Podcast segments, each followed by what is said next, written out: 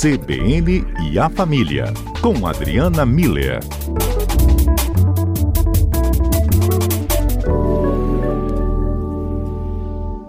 Adriana Miller, muito boa tarde, que prazer falar com você aqui no CBN Cotidiano, CBN e a Família, hoje, e eu desejo, como ao longo de toda essa semana, estou desejando aos nossos comentaristas um feliz 2022, de muito conhecimento, saúde, paz e tranquilidade. Aurélio, que bom começar o nosso programa assim, que legal. Muito bem-vindo, muito bom estar aqui com você, com toda a equipe, com os ouvintes. E realmente, feliz 22 para todos nós, né? Isso, e que seja de muita paciência, né? Ainda mais quando a gente traz um tema tão, diria, espinhoso como esse. Discutíamos ontem, eu e Adalberto Cordeiro e Pedro Cunha, sobre este tema, já que os ouvintes sugeriram. A gente segue, claro, as orientações dos nossos ouvintes, que por eles nós estamos aqui. E por que tantas pessoas querem se manter distante dos seus familiares? Ano novo, família longe. pois é, Aurélio.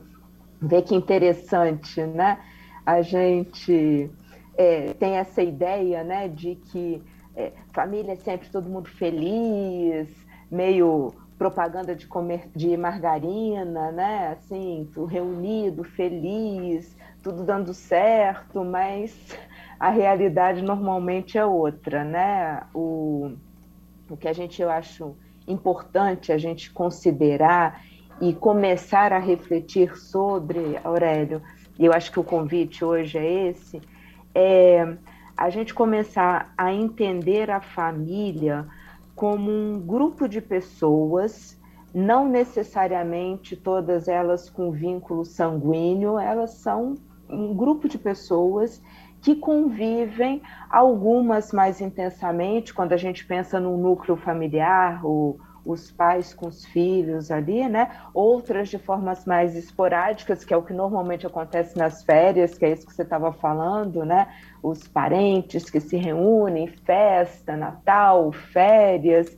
Bom, é, só que quando a gente olha a família nesse modelo ideal de é, todo mundo muito feliz de estar reunido, é, a gente começa a, a, a ser fica meio forçado, fica meio difícil da gente conviver naquele espaço e da gente entender por que, que as dificuldades estão aparecendo. Então, o convite hoje é a gente poder enxergar a família, Aurélio, como um espaço de convivência assim como acontece quando a gente, por exemplo, resolve fazer um curso e eu entro numa sala e eu tô ali com pessoas, às vezes eu vou, vou com um irmão, uma irmã, mas às vezes eu vou sozinho, de qualquer jeito eu tô ali com pessoas, né? Ou um clube, né? Eu tô ali com pessoas que vão conviver comigo. E quando eu tô nesse espaço de convivência, tem pessoas com as quais eu tenho afinidade e tem outras pessoas que eu não vou ter afinidade, porque é assim que o ser humano se relaciona, né? As pessoas que a gente tem afinidade, a gente quer conhecer, a gente quer se relacionar, a gente quer interagir, a gente quer se aproximar, né? A gente quer participar ali, saber como ela tá. E as pessoas que a gente não tem afinidade, via de regra, a gente se mantém mais distante, mais reticente, porque é, a gente uh, não teve a, aquela sintonia inicial, né? Quando a gente pensa nessa situação dentro do contexto familiar, também existem as afinidades e as, as não sintonias, as não afinidades. Só que na tentativa da gente chegar nesse ideal que nós falamos lá no começo, né, de todo mundo feliz junto, começa a entrar o que eu chamo de modo zagalo, Aurélio. O que, que, é isso? Que é aquela, você vai ter que me engolir. tá mais né? comum do que a gente imagina, né? Sou assim mesmo, eu nasci assim, vou morrer assim, vocês que me aguentem. E isso não dá certo. Então, se eu entendo família como um grupo de pessoas reunidas, convivendo, que tem algumas afinidades e eu não vou ter afinidade com outras pessoas, Então, do ponto de vista individual, vão ter essas afinidades, essas faltas de sintonia, eu me aproximando mais de um do que dos outros. Só que nós somos seres sociais também, a gente não pode esquecer disso. Então, a gente precisa desenvolver as habilidades sociais para fazer essa convivência fluir minimamente dentro do que é, é, é, do que é esperado, né, que, de um grupo de pessoas que se reúnem. Então vamos voltar lá para o clube ou para o curso, né? Eu não vou sair brigando ou discutindo com as pessoas que estão na sala comigo só porque eu não tenho afinidade com elas. Eu preciso desenvolver essas habilidades sociais.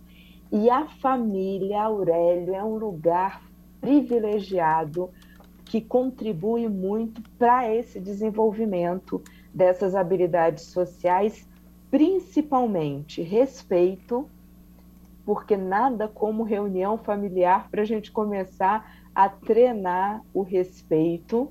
As pessoas pensam diferentes, torcem para times diferentes, têm opiniões diferentes das nossas e a gente precisa aprender a respeitar isso.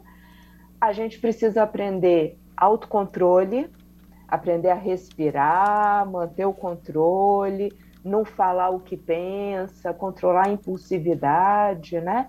E saber que cada um de nós tem um limite e que se eu não respeitar o meu limite, eu não vou ter controle e eu vou acabar desrespeitando. Então, são três habilidades que eu acho que em convivência familiar elas são super desenvolvidas, né? nesses encontros, nessas reuniões, nesse tempo junto. Adriana, como é só, desculpa te interromper, só para eu acho que vai nessa linha também. A gente está falando, claro, daquelas reuniões familiares, daqueles encontros com um primo, com uma tia, com um parente um pouco mais distante, que você vai ter o contato e você não quer ter esse contato, mas em períodos pré-determinados. Só que tem aqueles parentes também que você é obrigado a conviver. Tem aquele seu irmão que você não é lá muito fã, porque tem uma divergência de opiniões, ou você não está tão feliz com aquele seu ciclo obrigatório familiar e não consegue ter essa independência financeira a ponto de sair de casa, por exemplo, aí torna mais difícil essa convivência e também resolver os problemas, né? Sim, mas a, a, esse desenvolvimento dessas habilidades sociais eles são imprescindíveis em qualquer situação, tanto dessas convivências mais intensas, né, Aurélio? Eu preciso aprender a respeitar as pessoas com as quais eu convivo, seja uma república, seja uma família, seja eventualmente ou é, de forma constante. O respeito numa relação familiar ele é obrigatório. O amor ele é opcional. E eu acho que, que esse é um. É, de novo, quando a gente vai para aquele ideal de família, a gente perde um pouco essas, é, esses parâmetros, mas quando a gente entra e, e enxerga a convivência familiar como uma, um, um espaço de convivência social, a gente não precisa amar todo mundo, mas a gente precisa respeitar todo mundo com, os, com quem eu estou interagindo e convivendo. E você e, pode também, e... né, Adriana, descobrir novas é, emoções, novos sentimentos a partir do momento que você cria o respeito pelo outro, que você aprende a ver as diferenças entre cada pessoa da família. Você pode também encontrar uma identidade com essa pessoa, algum ponto em comum e enxergar algo que você nunca viu. É, e aí que vem exatamente o, o segundo ponto que eu acho importante, que é a, a família como um, um, espaço da gente treinar uma colaboração. O que, que é isso? É o famoso espaço de diálogo, porque se eu sento para conversar, né, de forma clara, respeitosa, é, com as pessoas da, da minha família, mesmo as que eu não tenho afinidade, eu consigo, nesse espaço de diálogo, é, descobrir coisas que eu posso admirar no outro, né? Eu, de novo, não, não, não preciso ter é, é, uma afinidade incrível, mas eu preciso entender o ponto de vista do outro. E, de novo, entender que eu não tenho ingerência na vida da, de nenhuma outra pessoa, né? a não ser a minha própria. Mas é, é, de um irmão, de um parente próximo, não sou eu que mando. A gente pode sentar, conversar e encontrarmos juntos essa, esse espaço comum, né? Quais são os assuntos que a gente consegue conversar? Então, por que, que a gente vai conversar sobre assuntos espinhosos que provavelmente vão exigir mais de nós dois ou de nós três, de nós todos? Se a gente pode conversar sobre assuntos que podem ser construtivos e que podem trazer um, uma, uma sintonia maior. Por que, que nós vamos brigar se a gente sabe que isso provoca, por exemplo, tristeza nos nossos pais? Vamos considerar o exemplo que você trouxe de irmãos, né? E os nossos pais são pessoas que a gente ama, temos um ponto em comum aí. Então, como é que nós vamos fazer para conseguir conviver sem trazer essa tristeza para aqueles dois para aquelas pessoas que a gente ama. Então, essa conversa sendo clara e sendo respeitosa. Esse ponto, eu acho que eu devo ter repetido umas 100 vezes já a palavra respeito nessa conversa, Aurélio. E é necessário justamente que seja repetido porque é o ponto central, né, Adriana? Porque eu acho que é o ponto central. É, uma coisa é eu sentar para conversar com o outro querendo mandar no outro. Não vai dar certo, já é o começo da briga. Ninguém gosta de ser mandado. Agora, se eu sento para conversar de uma forma respeitosa, dizendo do que eu estou sentindo e não das intenções que eu acho que o outro tem, se eu sento para ouvir de forma respeitosa o que o outro tem para me dizer e sinalizar para ele aonde o que ele fala me machuca, né? Para que a gente consiga entender o que está acontecendo. E tudo bem, é, ele pode continuar tendo as opiniões dele, eu vou continuar tendo as minhas, não é mudança de pensamento, é uma mudança de relacionamento. A gente sai de um relacionamento bélico para um relacionamento harmonioso, respeitoso. E que a gente vou consiga repetir. colocar em prática o respeito. Uma palavrinha tão simples, mas tão complicada ao mesmo tempo, né, Adriana? E a gente tem que encerrar. Eu te agradeço pela sua participação e por trazer um tema tão complicado de uma forma tão leve pra gente, com tanta tanto encaminhamento de aprendizado, que eu acho que é um exercício diário, Adriana. Obrigado, viu? Boa tarde.